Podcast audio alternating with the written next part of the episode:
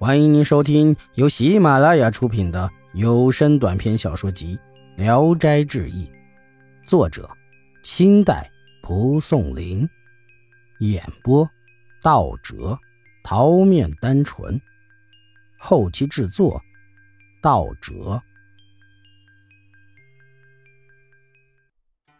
于小思背着妻子回了家，范氏也回去告诉丈夫的经过。这时。听人说，村北有个人被雷劈死在了路上，身上还写着行字：“偷下士银子的贼。”一会儿听到邻居的妻子嚎哭，才知雷打死的强盗就是她的丈夫马大。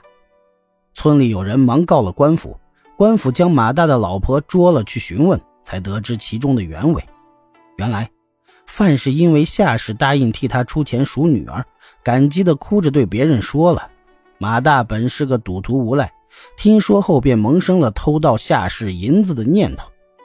官府便押着这个妇人去他家搜寻赃物，只搜出二十两银子，又从马大的尸体上搜出了四两。官府判决将马七卖了，凑齐失盗的银子数还给了于小司。夏氏更加喜欢，人将银子如数给了范氏，让他还给债主。葬了认真三天后。夜晚忽然黄风呼啸，电闪雷鸣，将坟墓再次震开。认真也活了过来，他也不回家，径直去敲夏氏的门。原来认真认出了葬自己的地方本是夏氏的坟，所以怀疑他已经复活了。夏氏听到敲门声，惊醒过来，隔着门问是谁。认真说：“夫人果然活了吗？我是认真啊。”夏氏听了，惊骇不已，以为是鬼，忙招呼邻居家的老太太一块询问，才知道认真真的又活了，忙高兴的让他进屋。认真对夏氏说：“我愿意留下来服侍夫人，不想再回家了。”夏氏说：“你莫不是怀疑我出钱是为了买奴婢吗？你葬了后，我已经替你家还了债，请你不要猜疑。”认真越发感激，哭泣着要认夏氏为母亲。夏氏不答应，认真哀求说：“女儿能操持家务，不会吃闲饭的。”天明后，夏氏去告诉范氏认真复活的事儿，范氏大喜，急忙赶来，也顺从了女儿的意思，让女儿拜夏氏为母。范氏回家后，夏氏又把认真强送回了家，认真啼哭着思念夏氏。王新斋便背着女儿来到夏氏家，将她放到门内，自己走了。夏氏看见认真，惊讶地问他怎么来的。得知缘故后，便放了心，收下了这个女儿。认真看见于小思过来，急忙下拜，称他为父亲。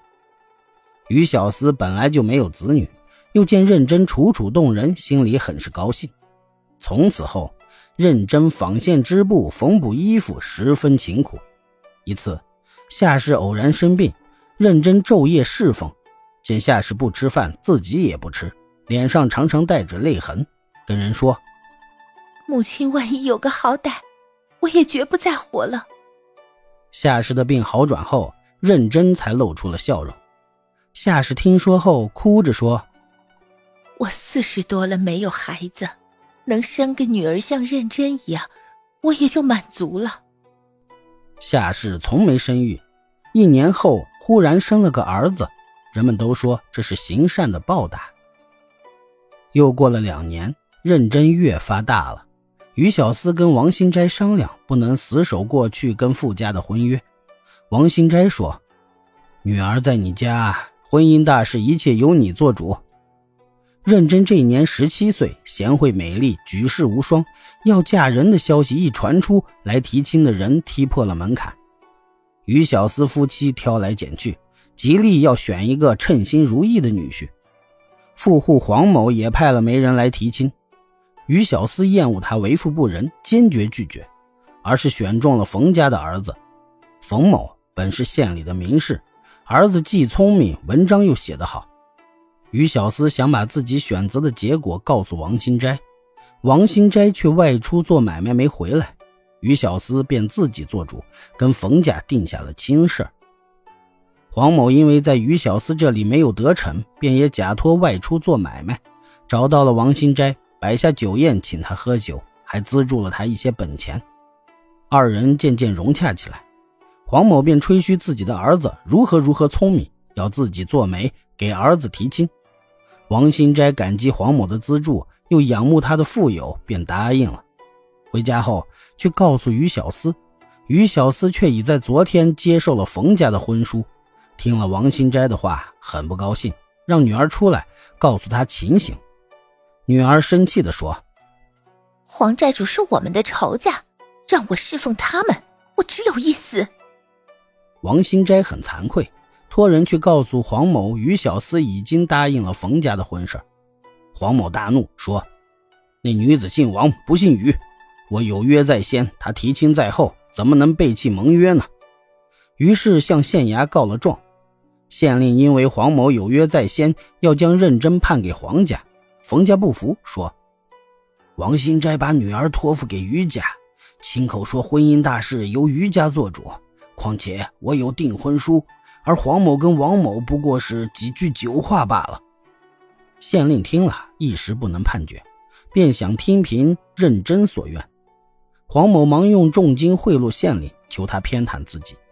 因此这事儿一直拖了一个多月，也没有最后判定。一天，有一个举人北上进京赶考，路过东昌，派人打听王新斋，正好问到于家。于小司反问来人，得知那举人姓傅。就是当年的阿卯，他已经入了福建籍，十八岁时就乡试考中了举人。因为以前跟王家有婚约，所以一直没有娶亲。这次北上赶考，他的母亲特意嘱咐他，顺便访查王家的下落，打听一下认真是不是已经嫁人了。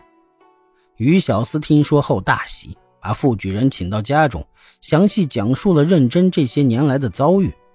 但女婿自千里以外的地方赶来，苦于没有凭证，傅阿毛便打开了一个箱子，拿出了当年王家给的许婚书。于小司忙叫了王新斋来检验了检验，果然不错，大家都很高兴。这天，县令复审认真一案，阿毛投进名帖拜见县令，说明了情况，县令便撤销了这个案子。